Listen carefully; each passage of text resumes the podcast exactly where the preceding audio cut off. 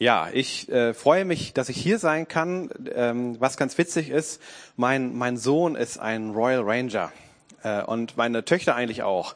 Äh, und als wir nach Braunschweig zogen, war seine erste Frage, gibt es da einen Ranger-Stamm in der Gemeinde? Und die Friedenskirche hat nur eine Jungschar, keinen Ranger-Stamm. Und dann haben wir überlegt, was machen wir? Und äh, dann hat gleich jemand aus der Friedenskirche, der seine Töchter auch hier im Rangerstamm hat, gesagt, das ist kein Problem, da gibt's einen super Rangerstamm im Christuszentrum, das ist auch gar nicht so weit weg. Und zack, zack, zack, ähm, war er dabei und hat sich jetzt an Pfingstmontag von Silas auch noch taufen lassen. Ja, also äh, das war sehr bewegend. Da waren wir auch mit dabei, weil ich dachte, das will ich als Papa nicht verpassen. Von daher bin ich dem Christuszentrum jetzt schon dankbar für eure tolle Jugendarbeit, die ihr macht ähm, und eure Pfadfinderarbeit. Und das freut mich sehr. Ähm, ja. Den Joe habe ich schon kennengelernt, äh, den Steven auch. Wir waren auch schon mal zusammen hier in eurem tollen Restaurant essen. Ja, das war richtig gut, äh, kann ich jedem empfehlen. Wer noch nicht äh, da im Moon war, der muss mal mal rein. Ja, auf jeden Fall. Das ist wirklich lecker und auch sehr schön. Und ich freue mich, dass es in Braunschweig so eine gute Allianz gibt. Das muss man ja schon sagen. Ich freue mich über das Miteinander verschiedenster Gemeinden, die an einem Strang ziehen. Jetzt ja auch schon in diversen Aktionen, bei denen ich auch schon ein bisschen mit involviert sein durfte. Und das ist also echt schön zu sehen. Das war mir auch in Hamburg immer ein großes Anliegen. Ich will gar nicht viel über mich sagen. Ich bin verheiratet, ob ihr jetzt noch wisst. Das kam noch gar nicht zur Frage, Sprache äh, mit Ute. Ähm, Ute ist äh, klein, aber oho. Ich hätte sie gern mitgebracht. Sie wäre auch gerne kommen, aber sie ist so erkältet, dass wir dachten, es ist besser für euch, wenn sie nicht kommt. Ja, ich weiß nicht, wie groß euer Glaube ist, aber äh, ähm, ich habe das auch noch nie gemacht, glaube ich. Ich bin heute Nacht auch einfach ausgezogen und gesagt, du, ich möchte jetzt gern nicht mehr neben dir schlafen, sondern ich möchte meine Ruhe haben und äh, möglichst gesund bleiben. Das hat sie auch gleich eingesehen, das war kein Problem. Wir haben drei Kinder, die sind neun, zwölf und fast 14 und ähm, sind jetzt seit eigentlich seit Ende Januar schon in Braunschweig, aber seit 1. April bin ich angestellt in der Friedenskirche als Pastor. Vorher war ich 15 Jahre in Hamburg und habe dort unter anderem dann die Anzerkirche Hamburg Mitte geleitet als Nachfolger von Wolfram Kopfermann. Vielleicht kennt noch jemand der Älteren den Namen und habe auch fünfeinhalb Jahre die Anzerkirche in Deutschland geleitet, bis ich einen Anruf aus Braunschweig bekommen habe und jemand sagte, willst du nicht hier Pastor werden? Ich so, wie kommt der darauf? Ja, dann habe ich gegoogelt, gesehen, wie toll Braunschweig ist, gesagt, auf jeden Fall. Nein, ähm, war nicht ganz so. Ich habe natürlich erstmal meine Frau gefragt, so, was hältst du denn davon? Ich habe gemerkt, da könnte ein Ruf Gottes drin liegen. Und dann haben wir das getan, was uns keiner zugetraut hat, wir selbst uns auch nicht. Ähm, und äh, haben einfach unsere Sachen gepackt und sind hierher gekommen. Es hat in Hamburg auch ein bisschen Staub aufgewirbelt, aber ich denke mir, Bewegung ist im Reich Gottes gut und ähm, ich glaube auch, dass, dass es gut ist, äh, auch eben über die eigenen Mauern und Grenzen und den eigenen Tellerrand hinaus zu gucken. Gut, ähm, ich habe überlegt, also ich, wir haben im Vorfeld ein bisschen korrespondiert, Steven und ich, worüber ich predigen darf. Da meinte er, es freie Wahl. Da dachte ich, ah, der Herr hat sie in meine Hand gegeben. Nein, keine Sorge, äh, das mache ich nicht. Ihr merkt, bei mir ist Humor auch wichtig. Man darf bei mir richtig schön laut lachen. Das ist einfach wichtig, weil das, das befreit, man kriegt mehr Sauerstoff wieder rein ins äh, System und ist dann wieder aufnahmefähiger für das, was dann kommt. So, das ist so die Idee. Ähm, genau. Und äh, dann dachte ich, okay, was bringe ich euch mit? Ich bringe euch mal eine ganz grundlegende Predigt mit über, die, über das Thema Identität. Das ist ein Thema, was immer wieder kommt und es ist ein Thema, das uns irgendwie auch nicht loslässt. Auch wenn du jetzt schon 80 bist, äh, die Frage, wer du bist, ist immer noch wichtig. Ja, vielleicht nicht mehr so wichtig wie mit 18, das ist klar, aber sie spielt immer noch eine Rolle. Wer nicht weiß, wer er ist, wird für sich und seine Umgebung gefährlich. Das ist so eine erste These. Ähm, wer das bisschen nachlesen will, der muss nur im ersten Samuel-Buch mal Kapitel 9 bis Kapitel 30 lesen und sich den König Saul angucken. Ja, äh, der weiß nicht wirklich, wer er ist. Der weiß auch nicht wirklich, was er so alles machen soll und seine Unsicherheit und seine Menschenfurcht äh, richten fast das ganze Volk zugrunde und ihn selbst letzten Endes auch. Das ist sehr tragisch, aber ich glaube, es ist wichtig zu wissen, wer wir sind. Vor einigen Jahren gab es mal jahrelang, ich habe fünf Jahre lang auf der Spiegel Bestsellerliste ein Buch von Richard David Brecht, einem Philosophen. Das hieß, wer bin ich und wenn ja, wie viele? Und da ist was dran, so zu nachzudenken, okay, äh, wie bin ich eigentlich unterwegs, was, was bewegt uns? Ähm, und ich glaube, das ist schon wichtig, diese Frage auch mal von der Heiligen Schrift her zu beantworten. Aber bevor ich zur Heiligen Schrift komme, habe ich euch ein Gedicht mitgebracht, das mich mal sehr ähm, begeistert hat zu dem Thema. Es stammt von Dietrich Bonhoeffer, der aus dem aus der U-Haft in Berlin-Tegel, er war von den Nazis verhaftet worden 1943 oder 44 und hat dann im Sommer 44 im Wehrmachtsuntersuchungsgefängnis in Berlin-Tegel auch Briefe und Gedichte verfasst. Und ein Gedicht habe ich euch mitgebracht. Es hat den passenden Titel Wer bin ich? Wer bin ich? Sie sagen mir oft, ich träte aus meiner Zelle gelassen und heiter und fest, wie ein Gutsherr aus seinem Schloss. Wer bin ich? Sie sagen mir oft, ich spräche mit meinen Bewachern frei und freundlich und klar, als hätte ich zu gebieten. Wer bin ich? Sie sagen mir auch, ich trüge die Tage des Unglücks gleichmütig lächelnd und stolz wie einer, der Siegen gewohnt ist. Bin ich das wirklich, was andere von mir sagen? Oder bin ich nur das, was ich selbst von mir weiß? Unruhig, sehnsüchtig, krank, wie ein Vogel im Käfig, ringend nach Lebensatem, als würgte mir einer die Kehle, hungernd nach Farben, nach Blumen, nach Vogelstimmen, dürstend nach guten Worten, nach menschlicher Nähe, zitternd vor Zorn über Willkür und kleinlichste Kränkung, umgetrieben vom Warten auf große Dinge, ohnmächtig bangend um Freunde in endloser Ferne, müde und leer zum Beten, zum Denken, zum Schaffen, matt und bereit von allem Abschied zu nehmen? Wer bin ich? Der, oder jener? Bin ich denn heute dieser und morgen ein anderer? Bin ich beides zugleich? Vor Menschen ein Heuchler und vor mir selbst ein verächtlich wehleidiger Schwächling?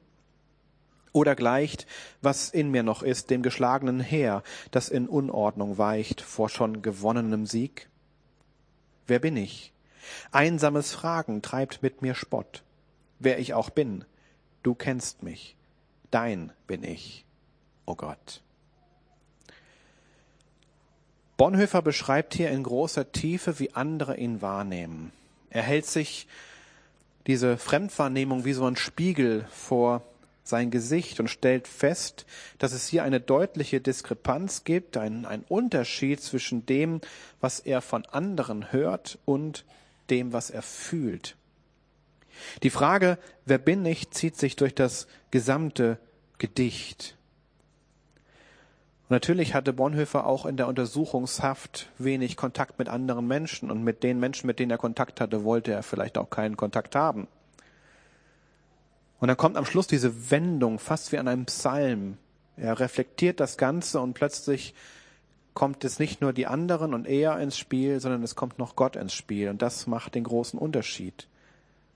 Dein bin ich, o oh Gott. Und das führt mich zu dem Bibeltext, der mir doch sehr wichtig ist. Und ich habe heute nur einen, das ist eine Ein-Vers-Predigt sozusagen. Ähm, es gibt noch ein paar weitere Verse, aber das Wesentliche ist ein Vers aus dem ersten Johannesbrief, Kapitel 3, Vers 1. Da heißt es, seht, wie groß die Liebe ist, die der Vater uns geschenkt hat. Wir heißen Kinder Gottes und wir sind es.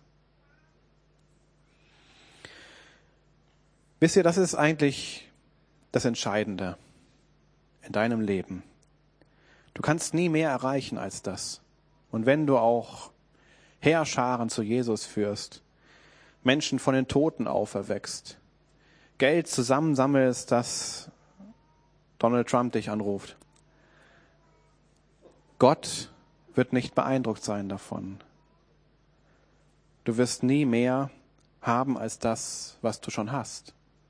Und das heißt Du bist ein geliebtes Kind Gottes. Mein erster Punkt, ganz einfach, du bist geliebt. Wir hatten in der Anzerkirche Hamburg Mitte lange, lange Jahre, vielleicht kennen das die Älteren unter euch noch, einen Kassettendienst. Also ihr wisst, was eine Kassette war, ne? Dieses Ding mit den beiden Löchern und so, ne? Genau. Und den Band ja, Kassetten hatte man früher, als es noch keine CDs gab. Und für die, die nicht mehr wissen, was CDs sind, das waren solche Scheiben, die hat man früher in einen Player gestellt und dann konnte man Musik hören. Ist ja heute auch schon wieder komisch. Heute braucht man eine gute Internetverbindung und wozu braucht man CDs? Also, Kassettendienst war früher das, was die CD vorher war oder was heute ein MP3-Track ist oder was auch immer äh, ihr gerade streamt. Und auf so eine Kassette konnte man Predigten aufnehmen und die wurden vervielfältigt in Hamburg schon in den Zeiten in den 80er Jahren. Ähm, und äh, als mein Vorgänger Wolfram Kopfermann 70 wurde, haben wir ein schönes Fest für ihn gemacht und da hat mal einer ausgerechnet, wie viele Predigtkassetten über den Ladentisch gegangen sind, die er so gehalten hat. Und wir kamen auf die Zahl von 300.000 und fanden das schon ziemlich cool.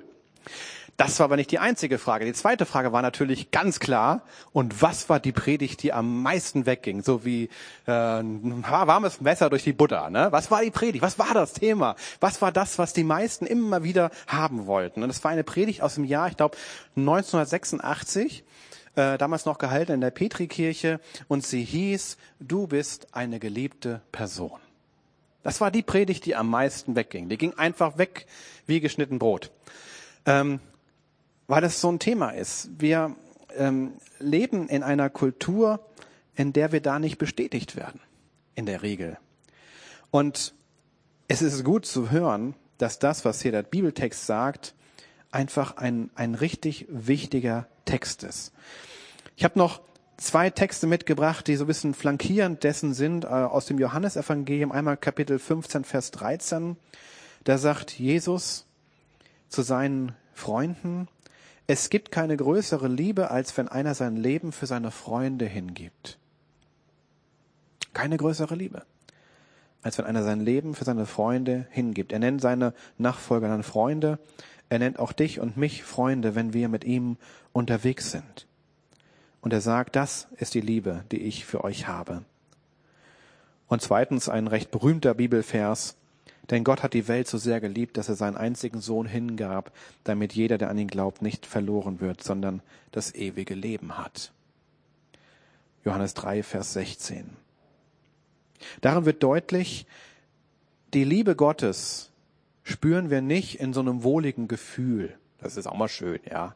Aber Gefühle können dich sehr trügen. Die Liebe Gottes spüren wir nicht, spüren wir nicht dass wir sagen, oh, jetzt habe ich wieder Geld auf dem Konto, Gott hat mich lieb. Oder, oh, jetzt bin ich geheilt worden, Gott hat mich lieb. Es ist schön, wenn Gott dich heilt und wenn er sich versorgt, ist auch wunderbar. Aber die Liebe Gottes, die spüren wir nicht in irgendwelchen subjektiven Fakten, sondern am ganz objektiven Tatsache, dass er am Kreuz für dich und für mich gestorben ist. Das ist entscheidend. So viel bist du wert. So viel darfst du sein. Vor ein paar Jahren, vor, ich glaube 20, 25 Jahren, schon länger her, gab es in Hamburg mal einen Gottesdienst. Und in dem Gottesdienst gab es, wie bei euch auch üblich, auch die Möglichkeit für die Weitergabe prophetischer Eindrücke. Und es war eine voller, voller, voller Halle. Und da kam unter anderem auch eine, eine junge Frau, ein, ein Mädchen eigentlich nach vorne. Und die sagte, ich habe einen Eindruck, den würde ich gerne weitergeben. Dann haben sie das angehört, dann dachten die, na, können wir das machen? Naja, mach mal. Und dann hat sie dann das gesagt und hat nur Folgendes gesagt. Hier ist eine Person im Saal, der soll ich Folgendes sagen. Gott liebt dich. Dann setzte sie sich wieder hin. Und die Leiter der Versammlung waren so ein bisschen so dann oh, das war jetzt aber echt tief. Boah, krass. Ja, was keiner wusste, was hinterher rauskam. In dieser Versammlung war ein Mensch, der sich das Leben nehmen wollte und gesagt hat, Gott, ich gebe dir noch eine einzige Chance. Da musst du mir aber sagen, dass du mich liebst. Also, Darum geht es. Versteht ihr? Es geht jetzt nicht um irgendeine Oberflächlichkeit nach dem Motto, ja, das was kennen wir doch alle. Nee, wir kennen das. Vielleicht kennen wir das. Die Frage ist, wie sehr haben wir das ergriffen oder noch genauer, wie sehr hat es uns ergriffen? Wie sehr hat es dich und mich ergriffen, dass deine tiefste Identität nicht das ist, was du tust, was du leistest, was du kannst, was du weißt, was du hast, sondern was du bist. Und nicht das, was du denkst, was du bist oder was du gerne sein würdest, sondern das, was Gott über dich sagt, dass du bist. Weil das zählt. Und jetzt spiele ich euch ein Lied vor, das genau das zum Thema hat. Wisst ihr, das ist eigentlich das, worum es geht. Ich glaube nicht das, was andere über mich sagen. Glaube nicht das, was andere über dich sagen. Du bist zu blöd zum geradeauslaufen. Solche, solche Sprüche, die Geschwister, gerade auch kann die älteren Geschwister gerne so über einen aussprechen, ja. Äh, manche Eltern leider auch, ja, oder Onkels, Tanten und natürlich auch immer wieder gerne genommen, Klassenkameraden und andere Leute, ja, die, die gern da was draus machen, aber nimm es einfach nicht an. Sage Nein dazu und sage Ja zu dem, was Gott über dich sagt. Wenn er sagt, du bist mein geliebter Sohn, du bist meine geliebte Tochter. Und zwar allein dadurch, dass du da bist. Du bist geliebt. Was sich zum zweiten Punkt bringt, Liebe ist ein Geschenk. Also, versuch mal jemanden dich mehr dazu zu bringen, dich zu lieben. Das wird anstrengend. Ja, wer den Film Bruce Allmächtig kennt, der weiß, der, der funktioniert einfach nicht. Ja, liebe mich. Ja, und sie guckt ihn nur leer an, nach dem Motto so, hast du noch alle Tassen im Schrank? Liebe ist auch keine Dienstleistung. Wenn wir mehr leisten, dann muss Gott aber auch was machen oder oder er müsste uns lieben, weil wir ja so toll sind. Ja, also nee.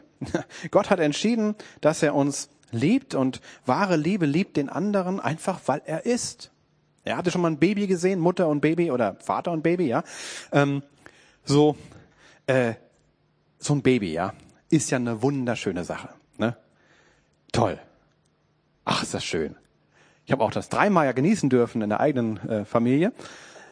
Aber es ist ja nicht nur schön, wollen wir mal ehrlich sein. Es ist ja auch manchmal so, dass da jemand schreit und was von dir will. Du kannst nicht sagen, ja, ich habe jetzt keine Zeit, ruf morgen nochmal an. Das funktioniert nicht beim Baby. Ja, Da muss man handeln. Und Babys gehen auch nicht hin und sagen, okay, ich habe jetzt neun Stunden geschlafen, jetzt kann ich mal schreien. Ja, so getaktet sind die in der Regel nicht. Also wenn du so ein Baby hast, sei dankbar, preis den Herrn, ja, und freu dich drüber. Aber im Grunde genommen ist es normal, dass ein Baby auch mal mitten in der Nacht schreit. Das macht nicht nur eine Nacht, nicht nur zwei Nächte, das macht ziemlich lang.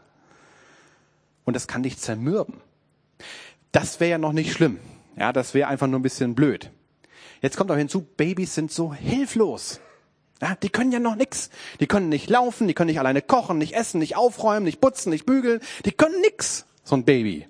Ja, er kann einfach nix. Wir lachen dann drüber, aber versteht ihr, der Punkt ist so, wickeln und so ist auch eine Herausforderung. Ja, die olfaktorischen Herausforderungen, die damit zusammenhängen. Ja, also der Duft, der Frauen und Männer provoziert. Interessanterweise habe ich festgestellt, dass die Eltern von ihren eigenen Kindern den Duft meist besser abkönnen als von Fremden. Ja, ich konnte unterscheiden, ob das jetzt unser Kind war, das eine volle Windel hat oder ein anderes Kind, weil es roch anders. So. Strenger irgendwie. So. Okay. Was will ich damit sagen? Ein Baby wird geliebt, nicht nur weil die, weil wir von Hormonen dann irgendwie ein bisschen getriggert werden, sondern ein Baby wird geliebt, weil es da ist. Einfach weil es ist. Ohne dass es irgendetwas geleistet hätte. Und das geht eine ganze Zeit lang so. Bis sie ungefähr 18 sind.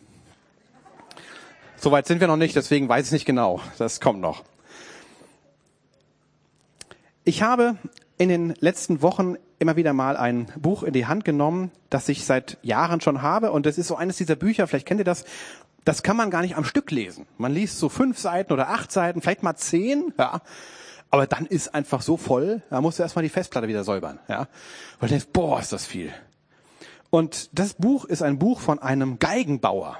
Ja, normalerweise lese ich keine Bücher von Geigenbauern, ja, aber der Geigenbauer ist Christ aus München oder Nähe von München und der ist praktisch so eine Art Musikphilosoph, sag ich mal. Ja.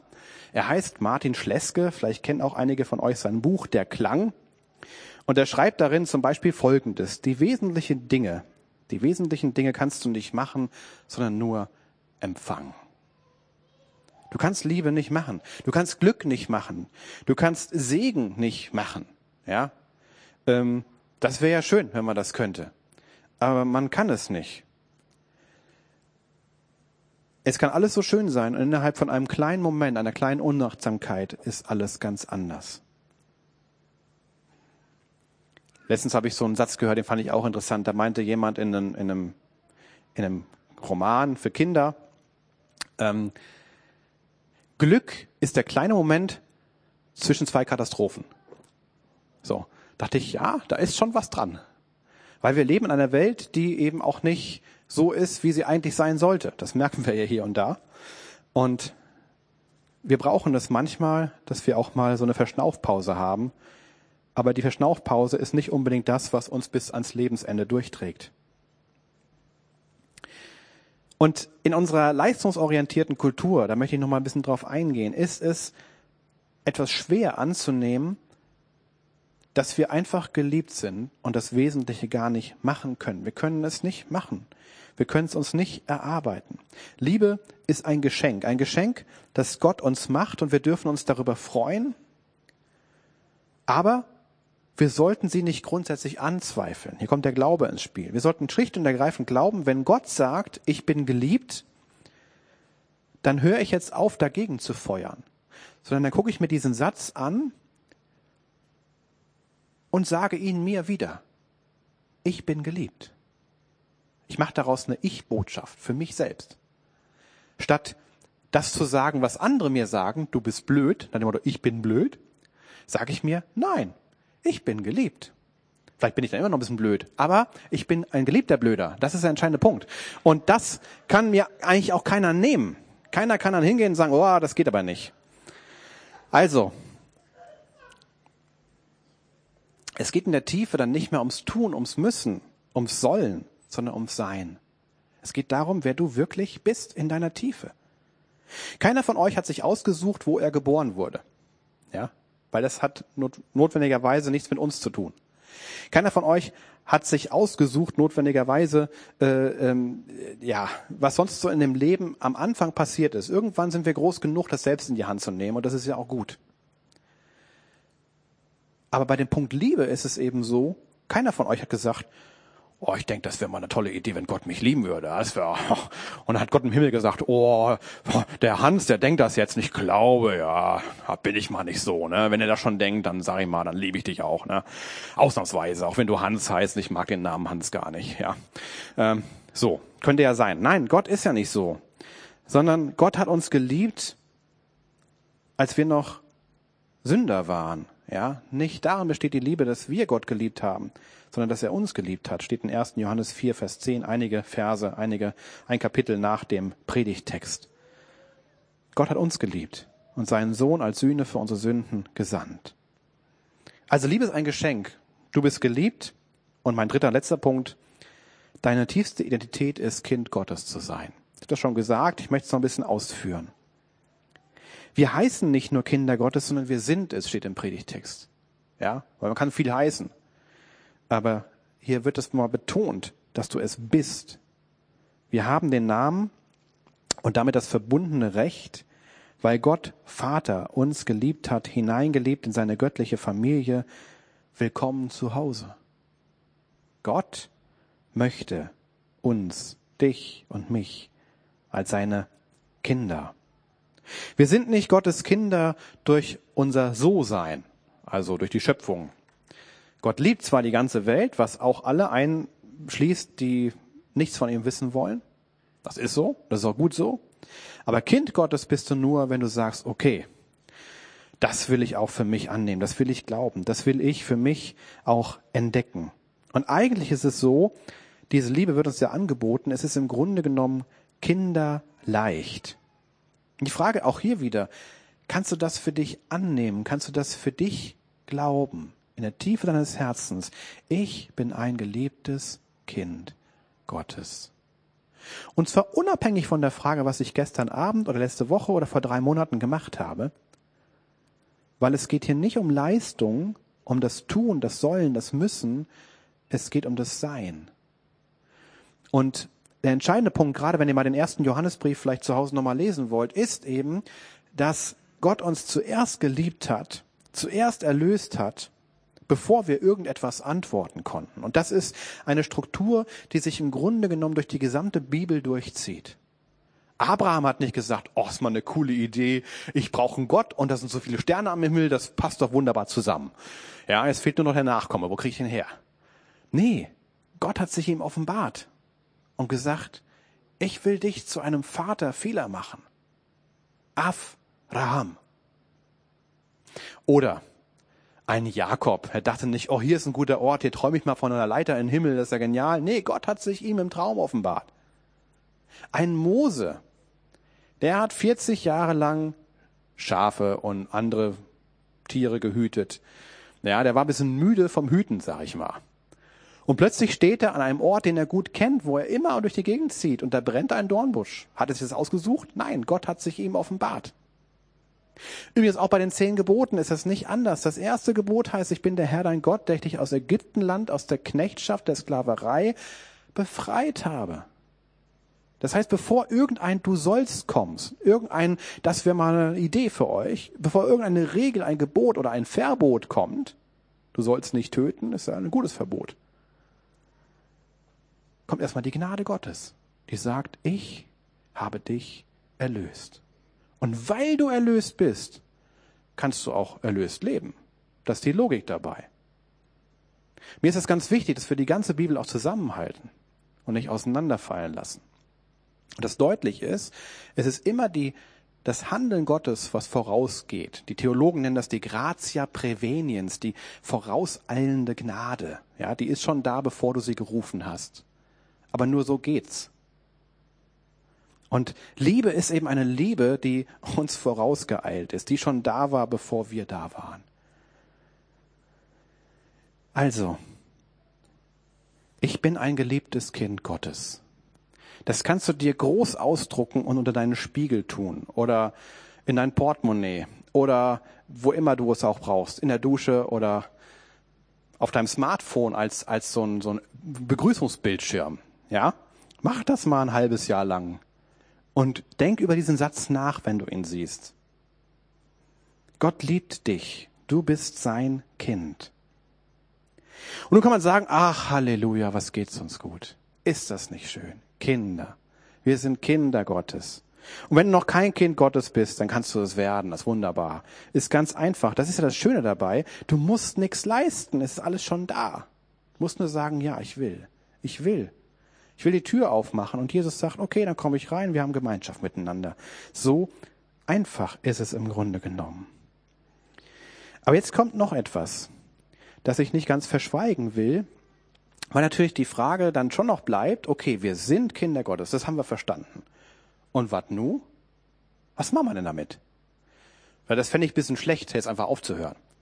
Also ich, ich hoffe, ihr folgt mir noch kurz zu einem wesentlichen Punkt. Dazu auch nochmal ein Buchzitat von Martin Schleske.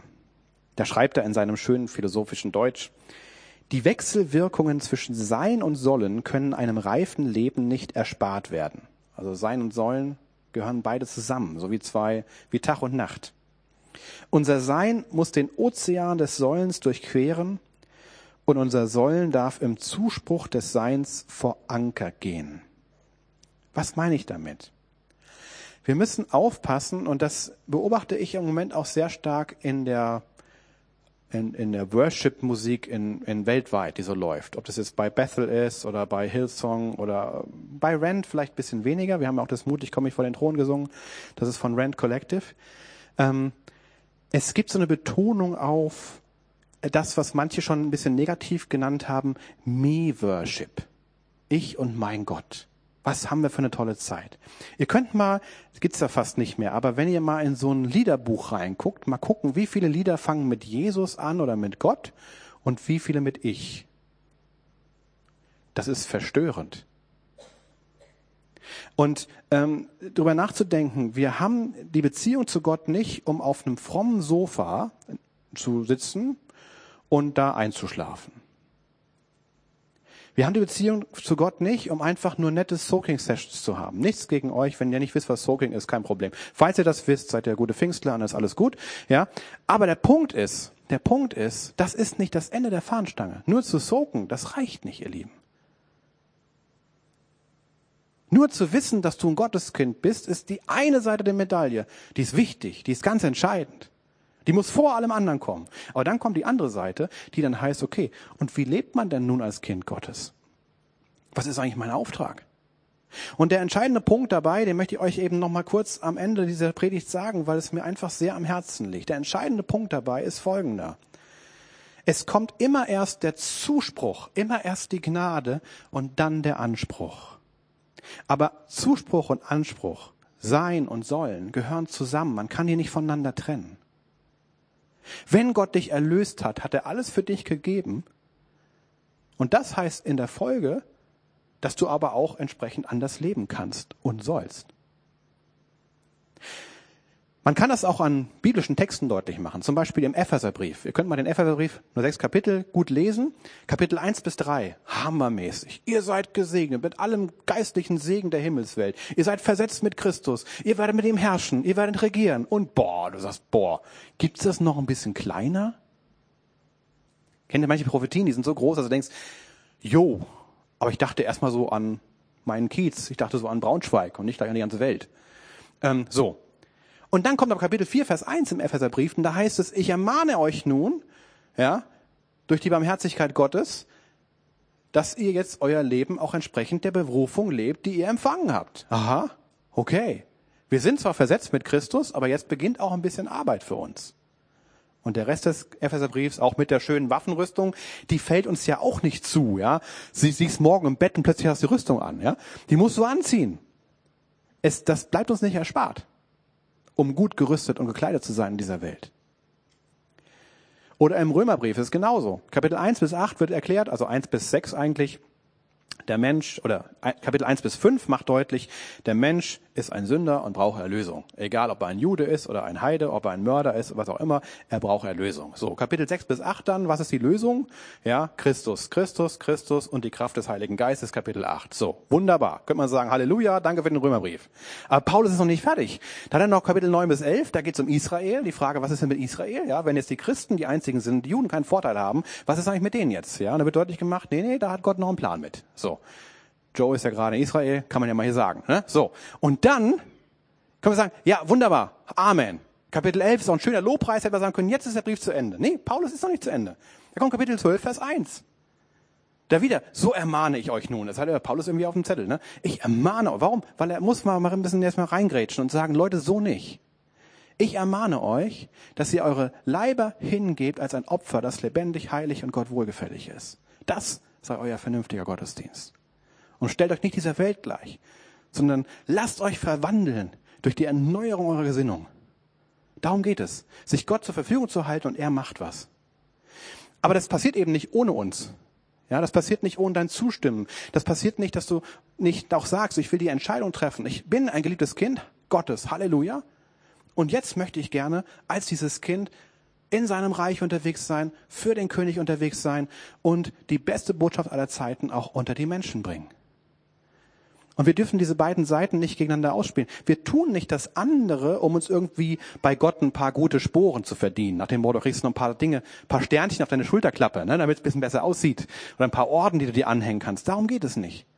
Sondern es geht darum, dass du sagst, ich bin geliebt, ich ergreife das total und das ist mein Sein.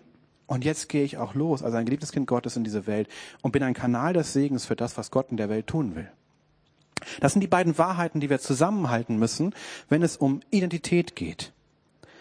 Und von daher wünsche ich euch, dass ihr dieses Sein und das Tun für euch gut zusammenkriegt. Ich glaube, das ist eine Herausforderung. Egal in welcher Lebensphase du bist, ob du kleine Kinder hast oder ob du keine Kinder hast, ob du kleine Kinder hast oder ob du große Kinder hast oder ob du schon Enkelkinder hast oder Urenkelkinder, ja, es geht ja immer weiter.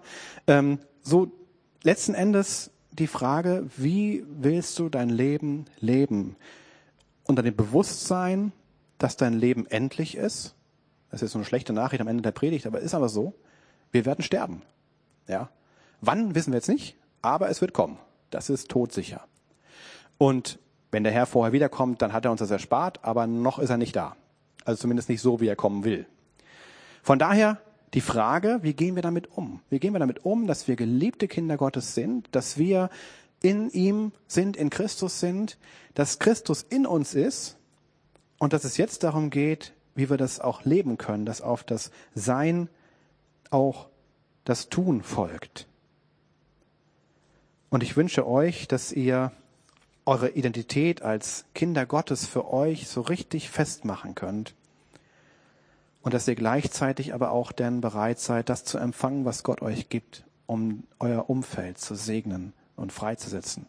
In Johannes 7 heißt es so schön, wer an mich glaubt, von dessen Leib werden Ströme lebendigen Wassers fließen. Von uns soll Segen ausgehen. Nur ich glaube, dass unsere Identität extrem angegriffen ist und dass da ganz viel Verunsicherung ist. Und ich glaube, das ist ein richtig schöner Trick des Feindes.